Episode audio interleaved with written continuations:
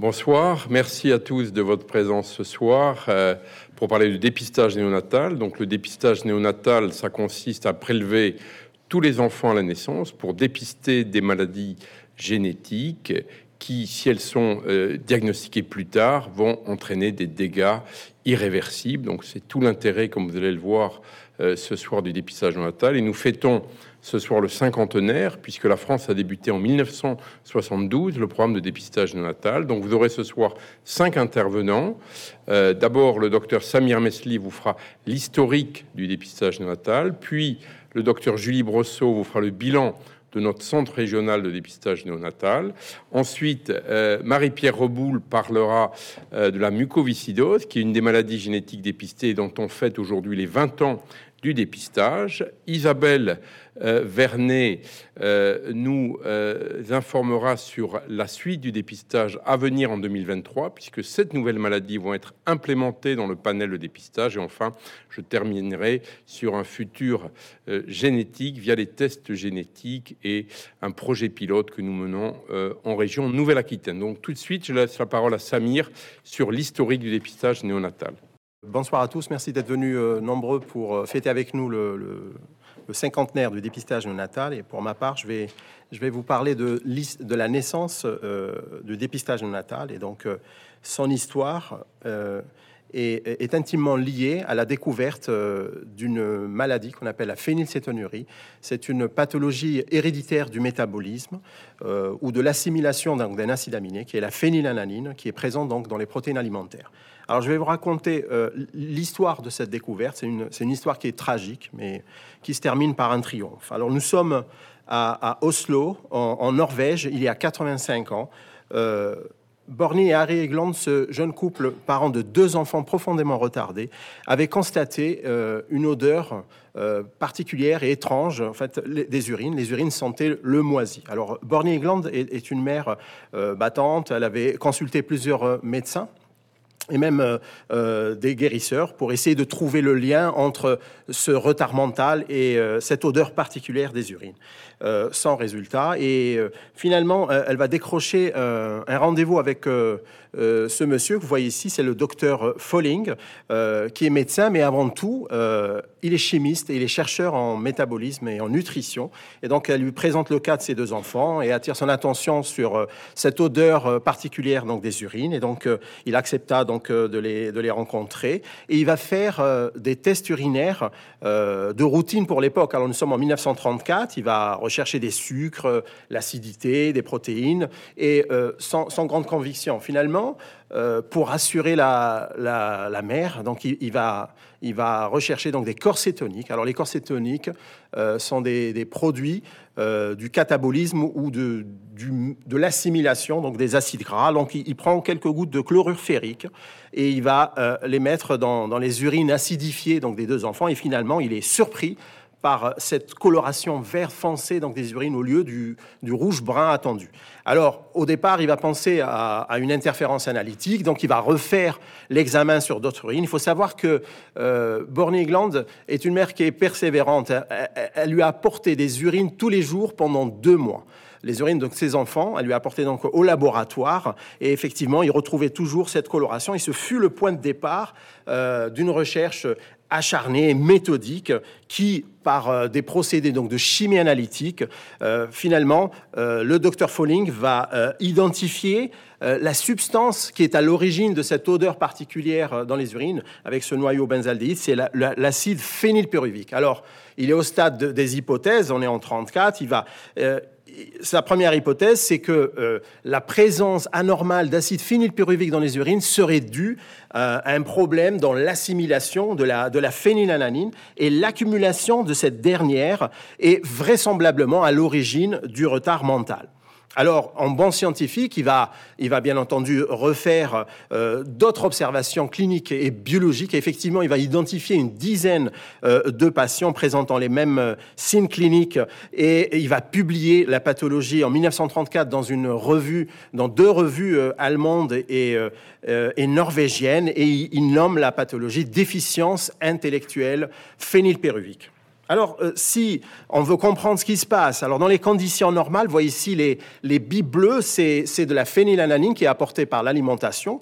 Et donc, cette phénylalanine est transformée en tyrosine. Hein, donc, ce qu'on appelle les. Ce que vous voyez ici, c'est les billes en jaune, et par l'action d'une enzyme. Peu importe. Cette enzyme, chez les patients phénylcétonuriques, est déficitaire. Vous avez un bloc, vous avez un barrage enzymatique, et donc une accumulation de la phénylalanine en amont du bloc. Et donc c'est cette phénylalanine accumulée qui est responsable de la toxicité neurologique et qui est bien sûr euh, transformée en d'autres produits dans l'acide phénylpyruvique qui est responsable de cette odeur. Alors, euh, en 53, Horst Bickel va apporter une réponse thérapeutique euh, aux recherches du docteur Folling. effectivement, il va montrer qu'un régime pauvre en phénylalanine va améliorer la clinique euh, des patients de façon modérée et que ce régime serait d'autant plus efficace s'il était mis de façon précoce. Alors en 53, ils sont devant le cas d'une arriération mentale qu'on peut éviter par un régime. Et donc là, ça ouvre euh, la voie vers la médecine préventive. Alors, en 62, euh, Robert Guthrie euh, va mettre, par une astuce technique, certes qui est très très simple, mais qui a, permis de sauver des milliers d'enfants donc du retard mental. Alors, il va mettre au point une méthode simple de dosage de la phénylalanine sanguine. Vous voyez ici le, prélèvement qui est fait au talon donc ici, vous voyez ici le prélèvement qui est fait au talon à l'aide d'un vaccinostyle. Et donc, il va prélever le, sang qui sera déposé donc sur un papier buvard, un papier chromatographique. Et ensuite, il, fait un test d'inhibition de croissance bactérienne. Alors, euh, au-delà de ce test d'inhibition de croissance bactérienne, ce qui, était innovant à l'époque, c'est le mode de prélèvement. C'est-à-dire qu'on peut faire des examens biologiques sur une tache de sang déposée sur un papier buvard. Vous voyez ici euh, les, les, buvards qui sont utilisés actuellement, le recto verso des buvards qui sont utilisés actuellement dans le dépistage néonatal français. Alors, 68 est une année importante. Wilson et Junger vont publier les principes et pratiques de dépistage des maladies sous l'égide de l'OMS et ils vont euh, euh, euh, émettre des, recommandations. Donc, pour qu'une maladie puisse être candidate à un dépistage, il faut qu'elle corresponde à un problème de santé publique, il faut qu'elle soit relativement fréquente. On doit la dépister à un stade présymptomatique par un test euh, qui est simple, qui est efficace, c'est-à-dire sensible, spécifique et surtout, il ne doit pas coûter très cher. Et bien entendu, euh, l'important, c'est de pouvoir la traiter. Alors, euh, revenons en France, il y a une cinquantaine d'années, euh, un groupe multidisciplinaire de, pédiatres, de biochimistes, d'obstétriciens avait relevé le défi national pour le dépistage. Et ce défi était d'autant plus audacieux qu'il fallait vaincre les réticences et euh, mettre en place des actions nouvelles. Alors il fallait faire un prélèvement euh, à trois jours de vie dans, chez, dans toutes les maternités de France, chez tous les nouveau-nés, faire le test d'inhibition euh, de croissance bactérienne, ensuite les, les, les nouveau-nés repérés par le, dispositif de, dépistage et euh, sont confirmés par des examens biochimiques classiques. Ensuite, on met en place un régime pauvre en phénylalanine qui est assuré par les parents et qui, qui est contrôlé bien sûr par les pédiatres. À, l'époque, le, métier de diététicien n'était pas encore développé. Alors, si je reprends euh, l'histoire et l'organisation du programme français avec euh, des dates qui jalonnent l'histoire. Alors en 66, il y a eu les premières études de faisabilité, ce qu'on appelle les, études pilotes actuellement. Donc, euh, euh, dans trois villes, Lille, Lyon et Paris. Ensuite, euh, il y a eu l'action décisive de mécénat de la Société des eaux d'Évian qui va créer un laboratoire dédié au dépistage en 1967. Et ensuite, entre 72 et 74, il y a eu des dates très importantes. On crée l'Association française pour le dépistage et la prévention de l'handicap de l'enfant. Vous voyez le logo qui est là. Euh, cette association est une association loi 1901 et qui est située à Paris, rue Cauchy, et qui coordonne euh, les, différentes, euh, dans les différentes régions administratives, elle coordonne le dépistage. Et ensuite, il y a eu la, signature d'une convention qui est bipartite entre la CNAM, qui est le financeur, l'AFDPHE et les associations régionales de dépistage natal. Alors, en 75, euh, le dépistage de la phénylcétonurie est quasiment exhaustif. On dépiste une quarantaine de patients, donc qui sont, qui sont mis sous un régime pauvre en phénylalanine dès la naissance. Et donc, bien sûr, c'est une réussite totale. Et cette réussite, bien sûr, a ouvert la voie vers d'autres pathologies. Effectivement, on rajoute des maladies hormonologiques comme l'hypothyroïdie congénitale, l'hyperplasie congénitale des surrénales. On rajoute euh, la drépanocytose, qui est une pathologie donc de l'hémoglobine. Et enfin, en 2002, on s'arrête et on rajoute la mucoviscidose. Alors, euh, entre 2008 et 2010, finalement, le dépistage néonatal en France est officialisé. il, entre dans le code de la santé publique. Et en 2018, c'est la réorganisation, c'était l'année du changement. Vous voyez ici euh, l'arrêté qui est relatif à l'organisation du programme national. Et euh, cette réorganisation, finalement, elle a été un peu accélérée, hasard du calendrier, par la réforme territoriale. effectivement, en France, on est passé de 22 à 13 régions. Et donc, finalement, on allait quand même réorganiser et réduire le, nombre, le nombre de laboratoires et de centres de dépistage. Si je reprends ma frise historique, et nous sommes donc en 2018, le ministère de la Santé donc, a, a déchargé les structures originelles hein, qui avaient euh, insuffler ce, dépistage néonatal.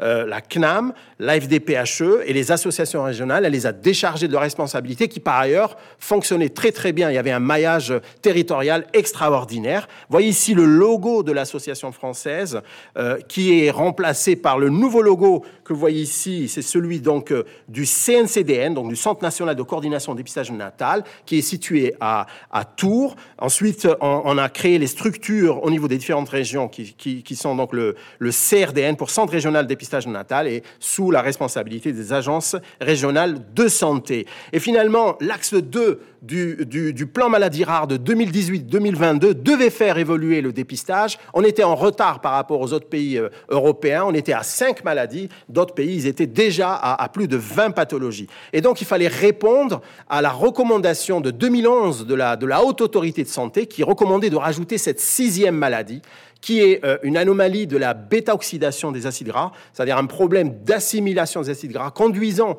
à, une carence énergétique, à une mort subite, à des hypoglycémies graves, etc.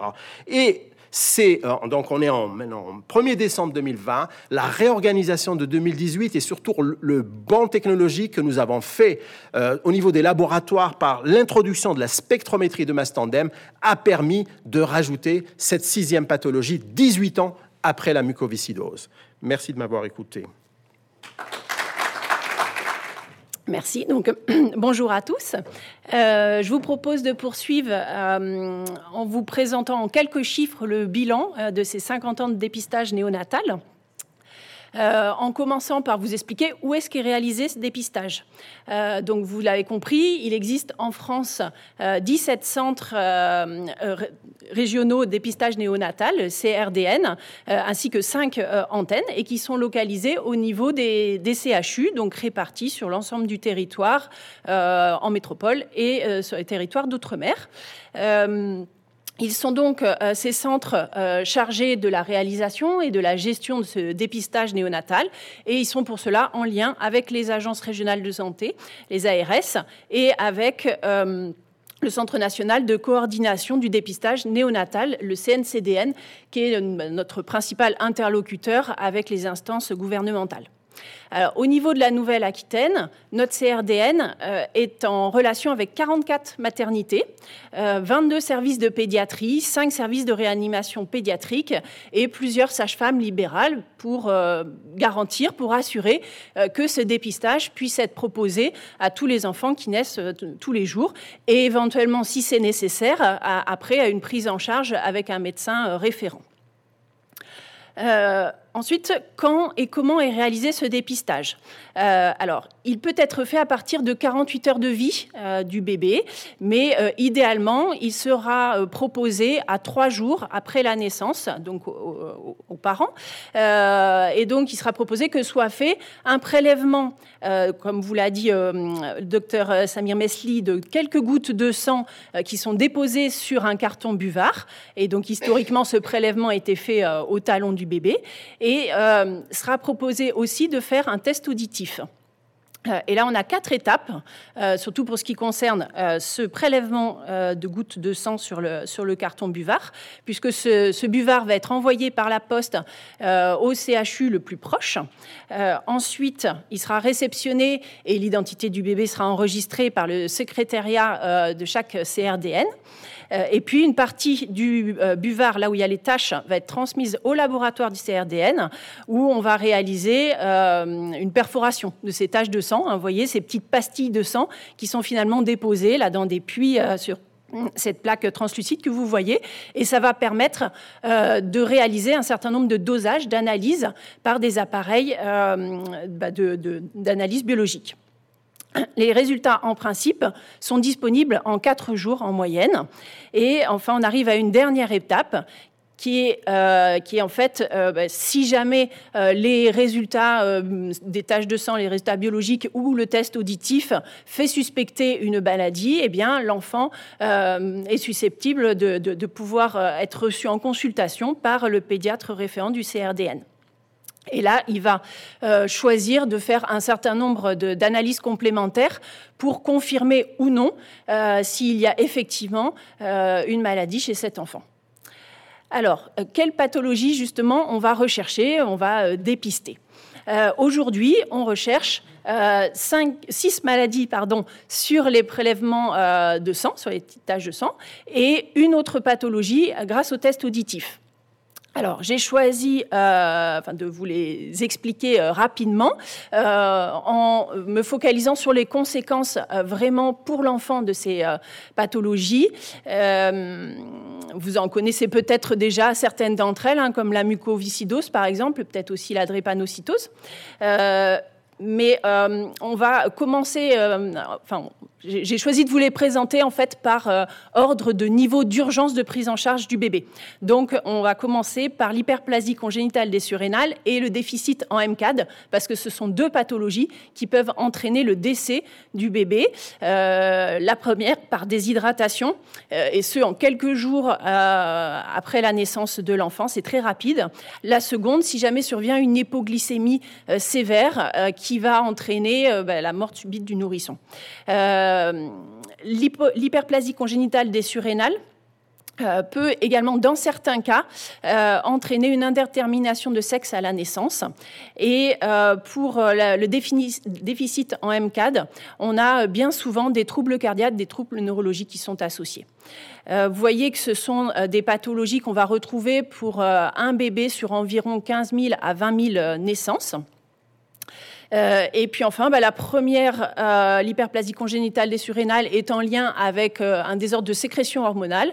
La seconde est en lien avec un, un défaut d'utilisation, de métabolisation des acides gras dans l'organisme. Ensuite, on a l'hypothyroïdie congénitale et euh, la phénylcétonurie, donc euh, qu'on vient d'aborder juste avant déjà. Euh, ce sont deux pathologies qui vont donner des troubles neurologiques graves avec un retard mental qui va s'installer très rapidement si on ne traite pas l'enfant dans les quelques jours qui suivent sa naissance. Euh, l'hypothyroïdie congénitale est également associée à des troubles de la croissance, hein, avec des enfants qui vont rester de petite taille. Euh, et puis, euh, pour la phénylcétonurie, on décrit bien souvent des troubles du comportement également. L'hypothyroïdie congénitale est assez fréquente, avec un bébé sur 3000 naissances qui peut être atteint. Euh, la phénylcétonurie, est un peu moins. On est autour d'un bébé sur 15 euh, 000 naissances euh, qui sera atteint. et comme tout à l'heure, la première est en lien avec un désordre hormonal, la deuxième est en lien avec un problème de métabolisation bah, d'un acide aminé particulier, la phénylalanine. Et puis enfin, deux euh, dernières pathologies qui sont recherchées sur ces taches de sang, euh, c'est euh, et la mucoviscidose. La première donne des crises douloureuses graves avec une atteinte du foie, de la rate, voire d'autres organes, une anémie, et ce à cause d'une hémoglobine, donc cette protéine qui sert à transporter l'oxygène, qui est anormale. qui va causer la déformation des globules rouges et donc l'obstruction des vaisseaux sanguins. Euh, c'est une pathologie qui est très fréquente. Hein, vous voyez, un enfant sur 1500 naissances, voire lorsqu'on est euh, dans euh, certaines populations, notamment antillaises, on peut aller jusqu'à un enfant sur 500 qui est atteint de drépanocytose. Euh, ensuite, la mucoviscidose. Alors, ma collègue va vous la décrire euh, un petit peu plus en détail juste après, mais euh, elle se caractérise par des atteintes pulmonaires avec des surinfections bactériennes, des atteintes pancréatiques qui vont se traduire par une malabsorption des nutriments et donc un défaut de développement normal de l'enfant. sa fréquence est assez variable d'une région à une autre en France, mais on est autour d'un enfant sur 4500 naissances. Euh, et puis euh, sur le, test auditif, eh bien, on va rechercher euh, la surdité bilatérale. cette surdité, lorsqu'elle est permanente et profonde, elle va être associée à des troubles du langage, des troubles de la communication, des difficultés d'apprentissage. Et elle est décrite pour un bébé environ sur 1000 naissances. Voilà, dernière question à voir avec vous et donc dernier chiffre à vous présenter, c'est combien d'enfants sont dépistés? Euh, alors, puisque c'est un dépistage qui est proposé à tous les parents gratuitement hein, pour leurs euh, enfants. Euh, on est autour de 750 000, 800 000 naissances par an en France et on fête le 50e anniversaire de ce dépistage. Vous faites le calcul, on est à plus de 37 millions d'enfants euh, qui euh, peuvent en bénéficier euh, de ce dépistage depuis que le programme a été mis en place. C'est-à-dire en fait qu'on a plus de 29 000 enfants qui sont atteints de ces pathologies et qui sont pris en charge et traités. pour vous donner un ordre d'idée, il hein, faut vous imaginer que c'est un enfant tous les 40 secondes qui peut bénéficier de ce dépistage néonatal. Et si on fait un focus sur notre région, euh, alors il faut savoir que euh, l'Aquitaine a été une des premières régions à mettre en place euh, ce dépistage, même avant que ça soit généralisé sur le reste de la France. C'était une, région pilote et quand on a préparé ce diaporama avec deux sages-femmes du CRDN, Catherine et, Christy, on a retrouvé des dossiers qui dataient d'un petit peu avant de 1972. Hein. donc en fait, on est à plus de 2 millions euh, d'enfants qui sont euh, dépistés euh, au jour d'aujourd'hui bah, sur notre territoire, donc Aquitaine et après Nouvelle-Aquitaine. Ça représente à peu près 1100 enfants qui bah, présentent l'une des pathologies que je viens de vous présenter et qui sont traités, donc voilà, pour qui on a pu empêcher le décès, l'installation d'un retard mental, pour qui on a pu proposer une thérapeutique adaptée pour améliorer leur qualité de vie. Et voilà, en conclusion, je voulais insister sur le fait que le dépistage néonatal, c'est vraiment un enjeu de santé publique, à la fois à l'échelle individuelle, hein, bien sûr, pour ses enfants, pour ses familles, mais également à l'échelle collective. Euh, puisque euh, ce, dépistage permet de prendre en charge euh, bah, de manière plus facile, plus efficace, et donc à moindre coût, hein, ces enfants avant que la pathologie, que la maladie soit installée. Euh, voilà, le dépistage va continuer à évoluer. il va y avoir des nouvelles pathologies qui vont être recherchées dès 2023 pour certaines, on va vous le présenter, puis d'autres un petit peu plus tard. Mais de nouveau, bah, la Nouvelle-Aquitaine sera une région pilote qui va donc être euh, voilà, bien au fait euh, de ces évolutions. Voilà, je vous remercie et je laisse la parole au docteur Reboul. Bonjour. Euh, donc nous allons poursuivre avec le, donc le dépistage de la mucoviscidose. Alors pourquoi faire un focus sur cette maladie ce soir? Parce que en cette fin d'année 2022, nous fêtons les 20 ans du dépistage néonatal de la mucoviscidose.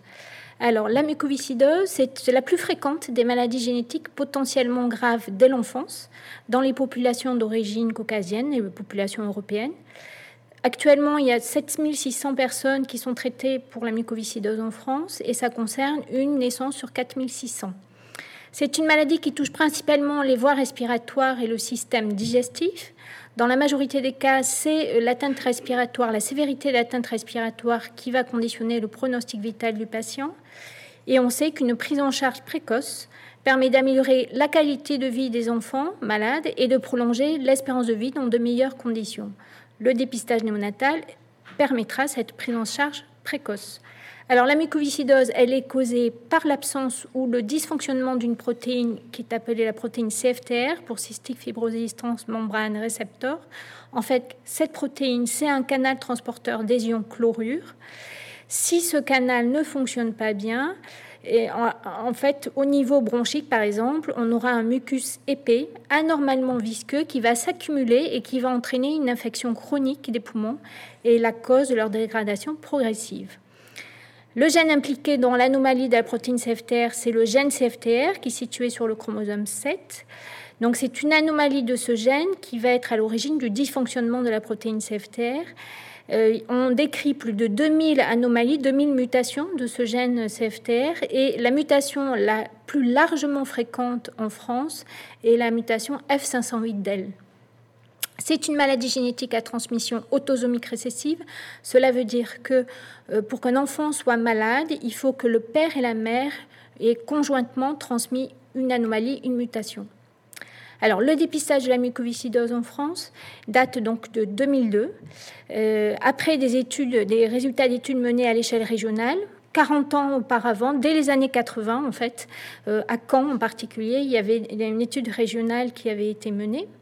Parallèlement à, la systématisation de ce dépistage néonatal en 2002, ah je voulais vous dire aussi que la France était le premier pays euh, à avoir euh, donc euh, généralisé le dépistage néonatal de la mucoviscidose avec un protocole commun pour tout le pays. Donc, parallèlement à ce dépistage, il y a eu création de centres cliniques spécialisés qui s'appellent les CRCM.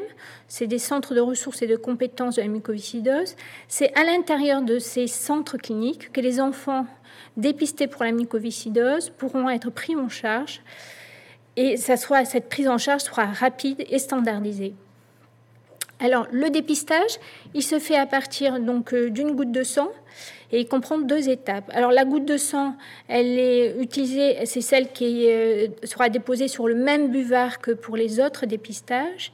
Et le dépistage se fait en donc deux étapes un test biologique et un test génétique. C'est le premier dépistage néonatal où on a d'ailleurs un test génétique. Alors le test biologique, si on reprend l'organisation, l'algorithme, la première étape, c'est le, le, dosage de la tire, la tire étant la trypsine immunoréactive. C'est une enzyme pancréatique. Alors, deux possibilités, soit cette tire est basse, auquel cas le dépistage s'arrête, soit la tire est élevée et sera à ce moment-là confirmée par un deuxième dosage. Si après ce deuxième dosage, elle est toujours élevée, alors il y aura un test génétique qui sera fait avec une recherche de 29 mutations fréquentes. C'est même les 29 mutations les plus fréquentes en France. Et là, quatre possibilités.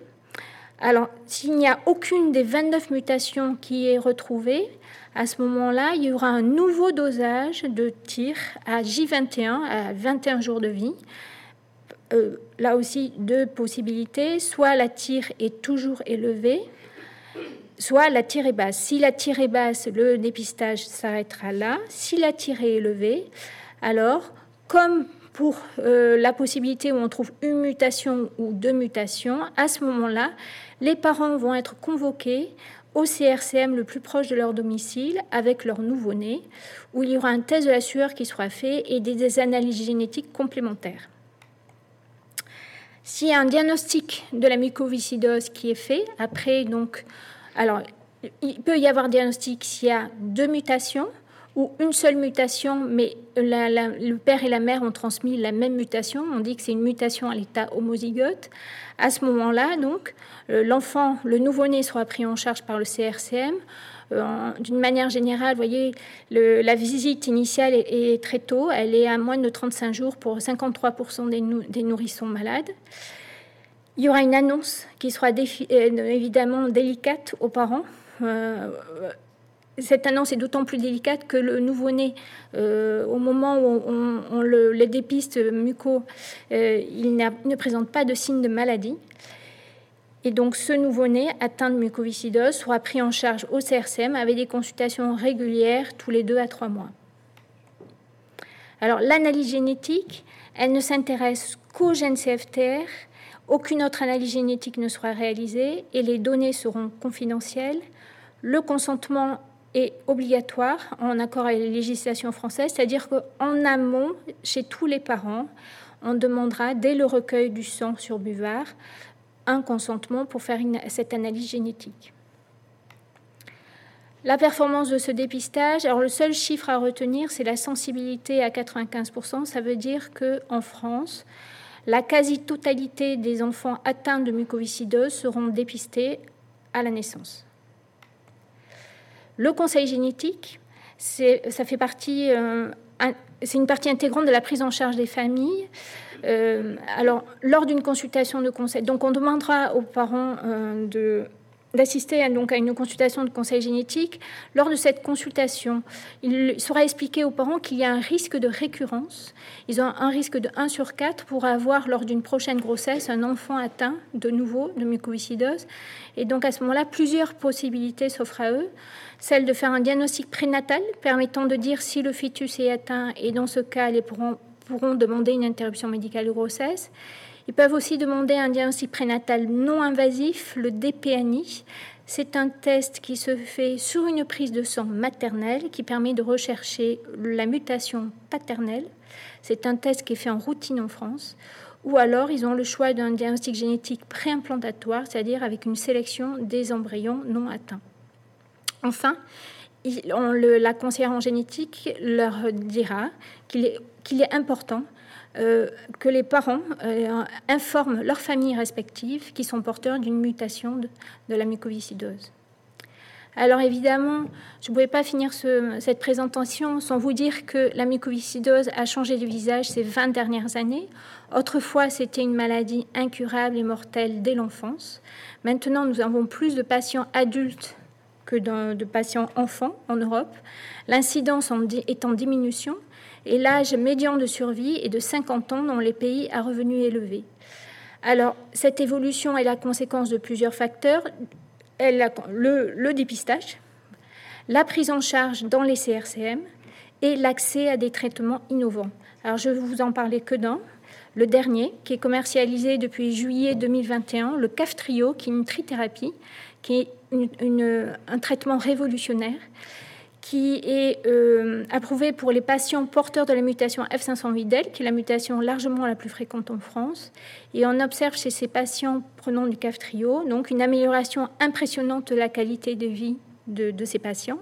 ce traitement est efficace très rapidement et il semble bien toléré. Donc depuis 2002, en conclusion, près de 15 millions d'enfants ont été dépistés et près de, alors 3000, c'est plutôt 2483 enfants qui ont été pris en charge pour la mycoviscidose. C'est 130 enfants qui sont dépistés par an. Donc, la plupart, donc ce, dépistage est très sensible. La plupart des cas de mycoviscidose sont détectés par le diagnostic euh, néonatal et donc permet une meilleure qualité de vie et une espérance de vie plus importante des patients. Mais le dépistage de la mycoviscidose soulève des débats éthiques notamment concernant l'identification d'une partie d'hétérozygotes simples et de nouveau-nés dont le diagnostic n'est pas concluant, c'est-à-dire qu'ils ne sont pas atteints d'une mucoviscidose typique, mais de pathologie frontière. Alors, une dernière diapositive pour vous montrer en Europe qu'est-ce qui se passe. Alors, quand on se concentre juste sur la couleur vert foncé, vous voyez qu'en 2006, en fait, il n'y a que deux pays avec un, dépistage au niveau national, c'est la France et l'Autriche. En 2016, il y en avait 17. Et il y en a depuis euh, certains qui se sont rajoutés. dans nos proches voisins, la Belgique a démarré. L'Espagne a un, un, programme national, mais avec un algorithme, un protocole différent selon les régions.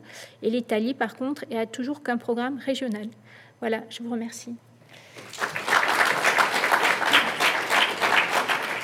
Et je laisse la place au docteur Isabelle Vernet.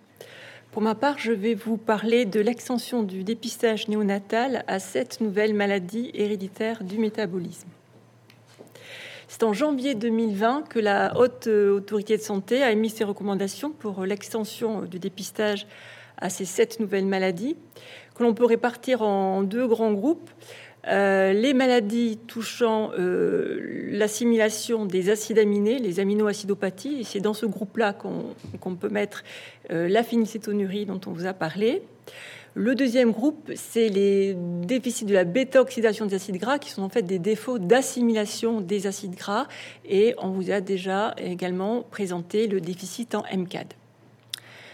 Dans ces recommandations de l'HAS, euh, la notion également de faire ce dépistage par une technique particulière qui est la technique de spectrométrie de masse en tandem, euh, qui est une euh, technique très efficiente.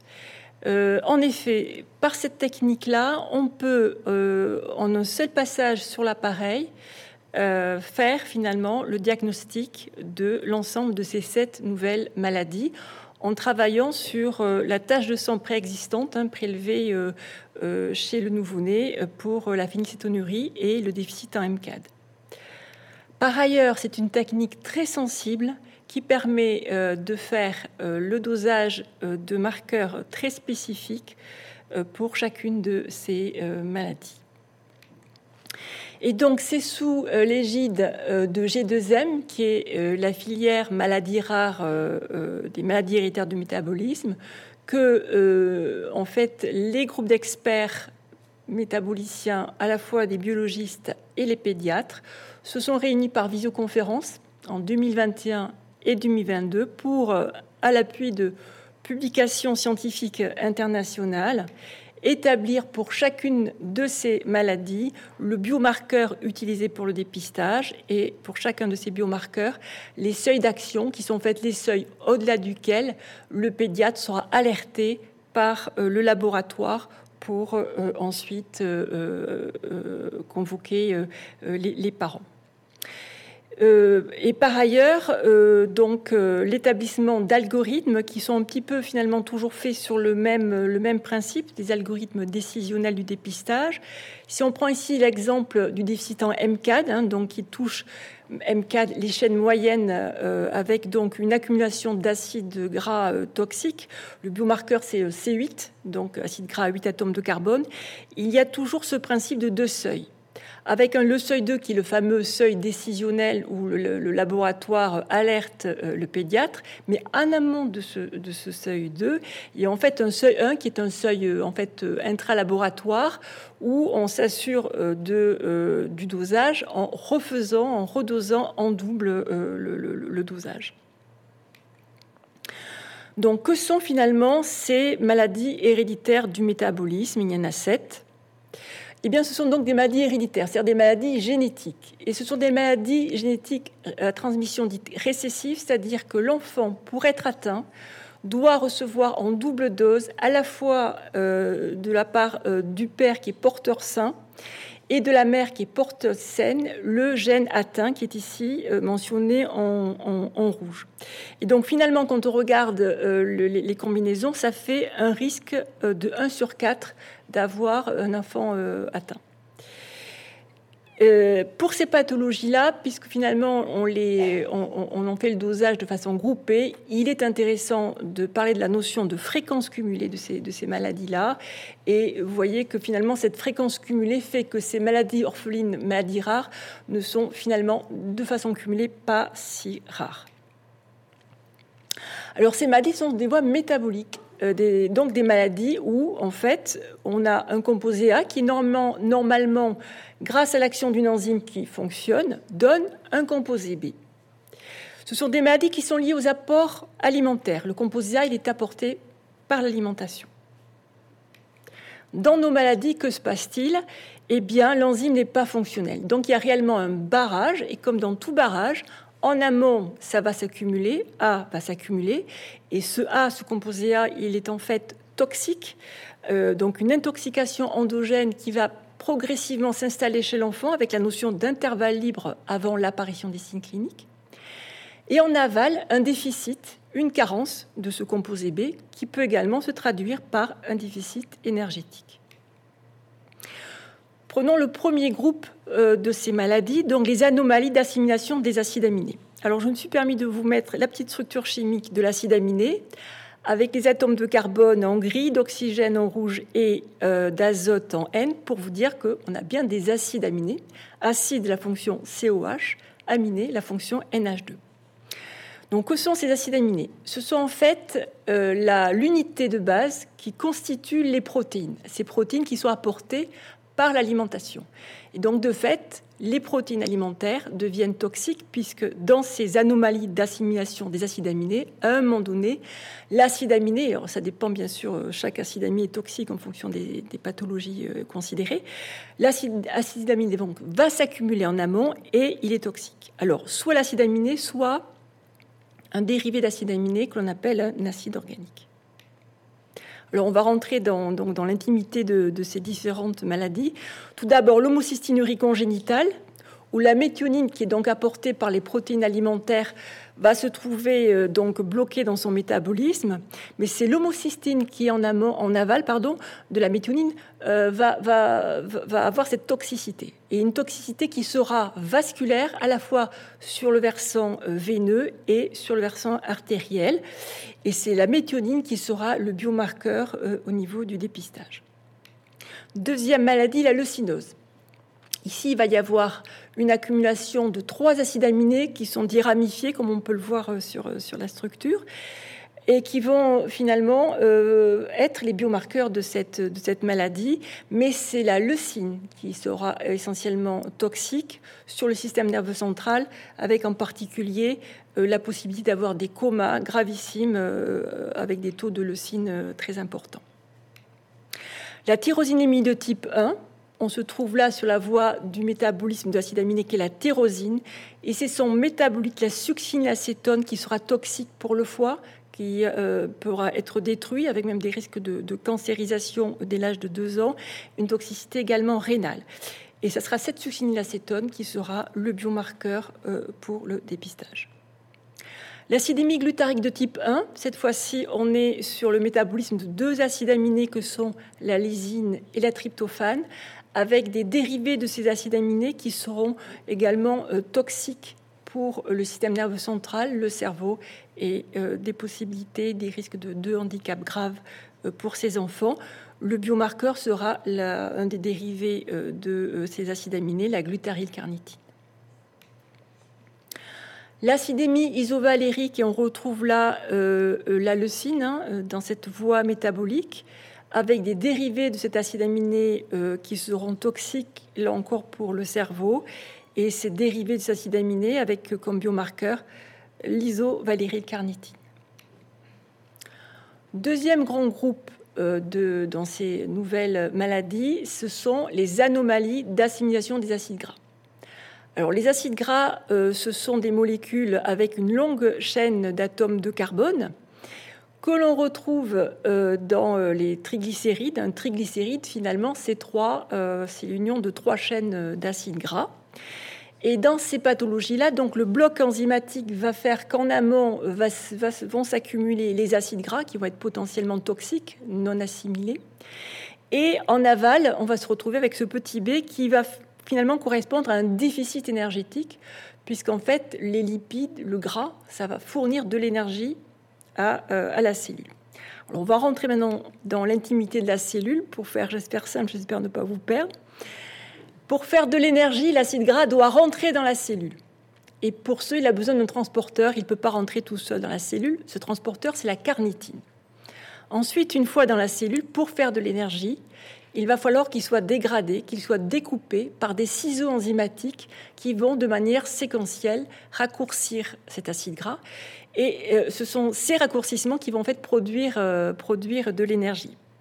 Donc d'emblée, cet acide gras, il rentre sous forme de chaîne longue et il va d'emblée être euh, métabolisé par cette fameuse enzyme, la LCHAD, LC pour chaîne longue. Et d'ailleurs, on retrouve ici, vous le voyez, pour les chaînes quand elles deviendront moyennes, hein, quand elles seront raccourcies, le MCAD. Donc, que se passe-t-il dans nos deux euh, maladies euh, euh, d'assimilation anormale des acides gras? Tout d'abord, le déficit primaire en carnitine. Il n'y a pas de transporteur, il n'y a pas de carnitine. L'acide gras ne peut pas entrer dans la cellule et donc il n'y a pas d'énergie produite. Le biomarqueur utilisé dans le dépistage sera la carnitine. Deuxième déficit, le déficit en cette enzyme l qui va s'attaquer donc aux chaînes longues Alors à ce moment-là, euh, l'acide gras peut, tout à fait rentrer dans la cellule, mais il ne peut pas être dégradé. Le blocage est, tout de suite au niveau des chaînes longues. Et donc le biomarqueur utilisé sera euh, ces acides gras à chaîne longue.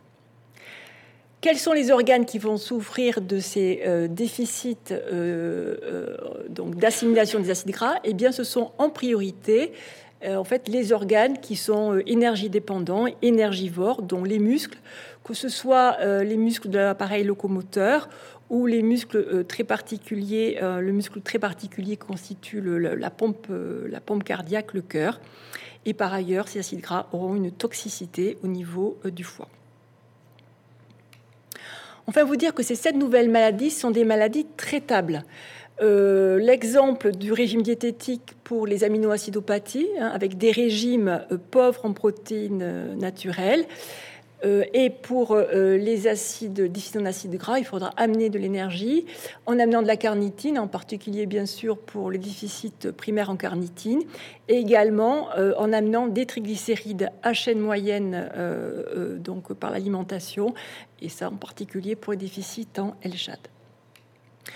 Donc, quand on regarde les critères de Wilson et Junger pour cette pathologie-là, euh, la fréquence euh, qui est donc euh, relativement importante finalement de manière cumulée, l'évolution qui est grave, le dépistage qui est possible, un test qui est efficient par la spectrométrie de masse en tandem, les traitements qui existent. Et donc ces critères sont bien remplis pour ces nouvelles maladies héréditaires du métabolisme. Et enfin, je finirai ma présentation en vous présentant euh, l'équipe, euh, les équipes du CRDN, dont Centre régional de dépistage, euh, donc de Nouvelle-Aquitaine, qui vont prendre en charge ce dépistage, et les pédiatres des centres de compétences maladies rares. Et je veux ici nommer les docteurs Lamiro, Laroche, Le Guyader et Roche. qui vont donc avec nous travailler pour cette extension du dépistage néonatal à cette pathologie ce dépistage débutera le 1er janvier 2023. Je laisse maintenant la parole au professeur Didier Lacombe. Bien, merci beaucoup Isabelle. C'est le dernier topo. Euh, vous avez vu, la France a été pionnière dans le dépistage néonatal dès 1972, et particulièrement la région Aquitaine. Et puis ensuite, on a un peu laissé faire les choses, puisqu'aujourd'hui, en 2022, je crois qu'on est, en, termes de nombre, le 23e pays en Europe en, termes de nombre de, de, maladies dépistées. Donc on est un peu à la traîne. Donc heureusement, ce plan euh, national maladies rares euh, va nous permettre d'implémenter cette nouvelle maladie début 2023. Je crois qu'on va passer à la 14e place. Donc, vous voyez, c'est mieux, mais on n'est pas encore les premiers de la classe. Et puis, Aujourd'hui, la technologie génétique et génomique nous permet de réfléchir à des nouvelles techniques pour dépister à la naissance des maladies graves chez les bébés qui pourraient bénéficier d'un traitement. Et je vous parlais d'un projet pilote qu'on porte maintenant euh, sous l'égide de la FM Téléthon, dont vous connaissez au moins l'émission de télé, qui est l'association de patients pour les maladies neuromusculaires, depuis euh, presque trois ans et qui devrait se mettre en place en décembre 2022 euh, ou janvier 2023. Donc c'est un projet qu'on porte au niveau de deux régions, la région, Grand Est avec le CHU de Strasbourg et puis la région Nouvelle-Aquitaine avec euh, le CHU de Bordeaux, sans oublier euh, nos collègues des deux ARS qui nous soutiennent fortement, l'ARS Grand Est et l'ARS Nouvelle-Aquitaine. Alors, il s'agit de, dépister cette fois-ci une maladie un peu différente, qui est une maladie euh, génétique euh, neuromusculaire du, motoneurone, c'est-à-dire sont des bébés qui finalement vont perdre assez rapidement ces neurones, ces nerfs qui nous permettent de bouger, de s'alimenter, de respirer, et qui progressivement et assez rapidement, malheureusement, vont décéder sans pouvoir euh, plus respirer, plus bouger et plus euh, s'alimenter. Donc il y a différents types d'amyotrophie spinale, mais la forme principale qu'on appelle le type 1 dans notre jargon, vous voyez, les, enfants euh, décèdent en moyenne à l'âge de 18 mois. Donc c'est une maladie terrible et jusqu'il y a peu, finalement, ont regardé ces enfants euh, mourir, qui sont complètement euh, intelligents, sans pouvoir rien faire. Alors il s'agit d'une maladie récessive, on en a déjà parlé, c'est-à-dire les deux parents sont hétérozygotes et l'enfant a hérité des deux mutations à, double dose des, parents sur leur gène, relativement prévalente, voyez une naissance sur 7000 et avec donc quatre types, comme je vous le disais, donc des formes euh, très graves chez les, nouveaux, chez les nourrissons, c'est la majorité des cas, et puis des formes plus tardives, mais qui donnent malgré tout des séquelles neuromotrices euh, euh, majeures. Alors, un tout petit peu de génétique, mais j'ai essayé d'être très simple. Le gène impliqué, c'est un, un, gène qui s'appelle SMN1, donc c'est ce gène qui permet la survie des motoneurones, hein, en anglais survival motoneurone. Effectivement, il est localisé bon, sur le chromosome 5, euh, peu, euh, peu, peu importe. Ce qui est plus intéressant, c'est que les enfants qui souffrent de cette maladie génétique du motoneurone ont toujours, pratiquement toujours, mais on va dire toujours, la même mutation sur ce gène qui est une perte des deux côtés d'un fragment de ce gène qu'on appelle l'exon 7. Et la, et la même chose sur les deux allèles, sur les deux gènes, sur les deux chromosomes de ce, de ce bébé. Et ce qui est très passionnant, et vous allez voir les, les progrès évidemment de la médecine et de la science qui nous permettent aujourd'hui de proposer cette maladie au dépistage néonatal, c'est que vous savez, notre génome, avec la phylogénèse, l'évolution des espèces, est fait de bégaiements, de régions redondantes, de régions répétées. Donc il y a un gène qu'on appelle paralogue, c'est-à-dire un, gène identique, SMN2, sauf qu'on n'a pas besoin de deux gènes SMN pour vivre, et donc ce deuxième gène a été mis au repos. Et ce qui est intéressant, c'est qu'il a été mis au repos par la même chose, par la perte de ce bout du gène qui est l'exon 7. Donc il y a vraiment, à ce niveau-là, comme on dit, un point chaud de variation, un point chaud de mutation euh, euh, dans, ce, euh, dans ce gène. Alors, je vais, je vais la faire simple. Aujourd'hui, en fait, pourquoi on, souhaite dépister cette maladie dès la naissance? On a depuis 4 à 5 ans trois traitements sur le marché disponibles dans cette maladie et qui ont révolutionné le pronostic vital de ces, de, de ces enfants. Deux sont issus de ce qu'on appelle la thérapie génique, le traitement par les gènes, et le troisième est, un petit peu autre chose. Je vais vous, montrer le, principe du premier, parce que c'est quand même assez euh, euh, passionnant et assez fantastique ce qu'on arrive à faire. Ici, un individu normal, donc il a un gène SMN1 qui marche et tout va bien. Il a la protéine qui marche bien, active, et puis il a le SMN2 qui marche pas, mais il n'en a pas besoin. Un patient atteint d'hémotrophie spinale, il a une mutation, donc vous voyez, par la perte de l'exon 7 sur le gène SMN1 donc, il n'a pas de protéine SMN1, et puis il a toujours ce gène SMN2 qui ne marche pas. Donc, il développe cette maladie et il meurt euh, rapidement en, quelques mois. Ce qu'on va faire quand on va traiter ces patients par le premier médicament qui était mis sur le marché, qui sont des injections intratécales, donc comme des ponctions lombaires, euh, par un médicament qu'on appelle le nusinersen, bien finalement, le gène SMN1, il ne marche pas, il est muté, d'accord. Mais vous voyez, on va refonctionnaliser, remettre en fonction l'exon 7 ici du gène SMN2. C'est-à-dire que on va se servir de, cette, de ce gène au repos de par l'évolution de l'espèce pour le remettre en activité par une technique, bon, de, peu, peu, peu, peu importe, qu'on appelle un oligonucléotide antisens, et on va fonctionnaliser ce gène qui est jusque-là euh, euh, mis au repos. Et en, fait, cette maladie remplit les, les, critères de Wilson et Jungner dont on vous a parlé. Il y a aujourd'hui beaucoup de pays, en fait, qui l'ont. Cette dia est déjà euh, out, si je puis dire, parce que la plupart des pays d'Europe l'ont mis en place. Pour vous dire, pour vous dire, l'Ukraine est en train de mettre en place le dépistage néonatal. Donc on espère qu'on ne va pas trop tarder en France. Euh, et les États-Unis, tous les États aujourd'hui l'ont mis dans leur, euh, dans leur panel. Donc le projet pilote qui est en cours, je vous le disais, sur deux régions. Donc la région Grand Est à Strasbourg et puis notre région Nouvelle-Aquitaine à Bordeaux. Alors c'est le, le, euh, le, protocole qu'on vous a déjà montré, c'est-à-dire la, tâche de sang, va aller au laboratoire de génétique avec euh, euh, Marie-Pierre Reboul pour donc dépister cette mutation.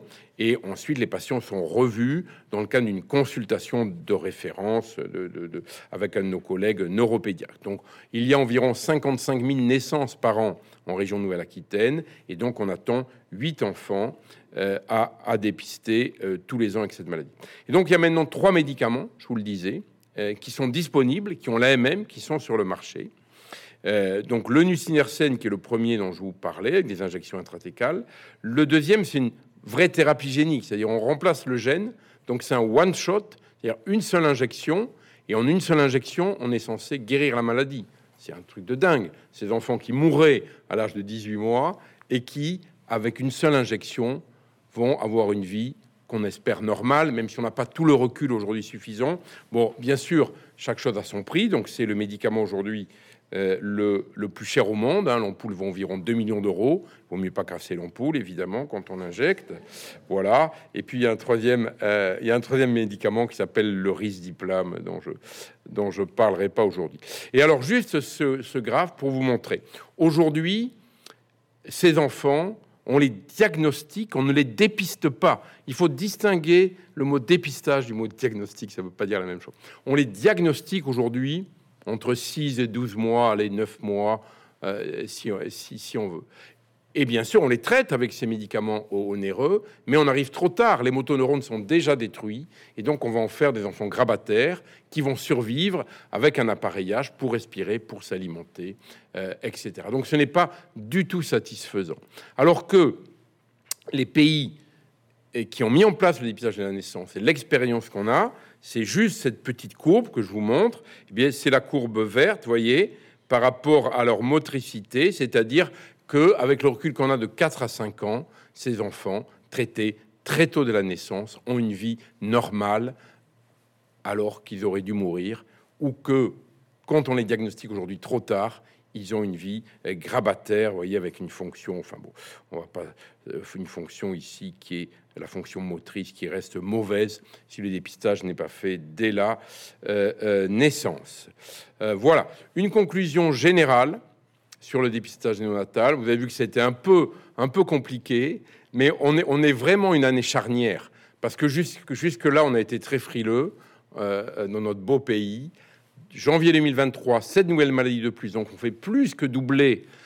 On double parce qu'on n'a pas parlé de la surdité congénitale, mais c'est un élément important euh, qu'on dépiste aussi à la, naissance. On n'a plus d'enfants sourds-muets et, d'enfants qui ont une déficience en raison de leur surdimutité. Deuxièmement, on va dépister la drépanocytose à tous les, à tous les bébés. Et, et troisièmement, on débute ces protocoles. Et donc, c'est un peu l'irruption de la génétique moderne dans le domaine du dépistage natal. Donc c'est vrai que ça fait longtemps et il y a encore des discussions récentes au niveau de l'Union européenne pour mettre en place un panel uniforme de dépistage dans les pays de l'Europe, mais on est loin d'en être là. C'est très important, on a dit, de suivre les bébés dépistés parce que finalement, si on se rendait compte demain que tel dépistage ne sert à rien, faudrait-il se poser la question de l'arrêter c'est quelque chose qu'on ne sait pas très bien faire en France, mais c'est un autre débat. Il y a des questions éthiques à ce dépistage parce qu'on risque de dépister des maladies les, maladies sont variables, donc il y a les maladies sévères de la naissance, mais je vous le montrerai pour l'anatomie spinale, il y a des maladies à révélation plus tardive, donc c'est des, des, problématiques. Il y a la notion de conseil génétique, on en a déjà parlé. L'éruption et l'intérêt de la, génétique moléculaire, notamment le séquençage nouvelle génération au débit, bien qu'on n'en soit pas là dans le dépistage natal, avec les nouveaux enjeux thérapeutiques, notamment l'éruption de la thérapie génique. On a aujourd'hui plusieurs thérapies géniques qui ont la même en France. On en attend une vingtaine dans les deux ans à venir, donc il y a un vrai progrès. Le dépistage natal, c'est une approche multidisciplinaire. Il faut beaucoup de gens pour coordonner les choses, pour collaborer, les biochimistes, les pédiatres, l'équipe technique, nos gestionnaires, le secrétaire du CRDN, qu'on remercie d'être là. Et, donc, c'est extrêmement important. Donc, dans cette dernière diapo, je voulais mettre l'ensemble des personnels concernés. Merci beaucoup pour votre attention.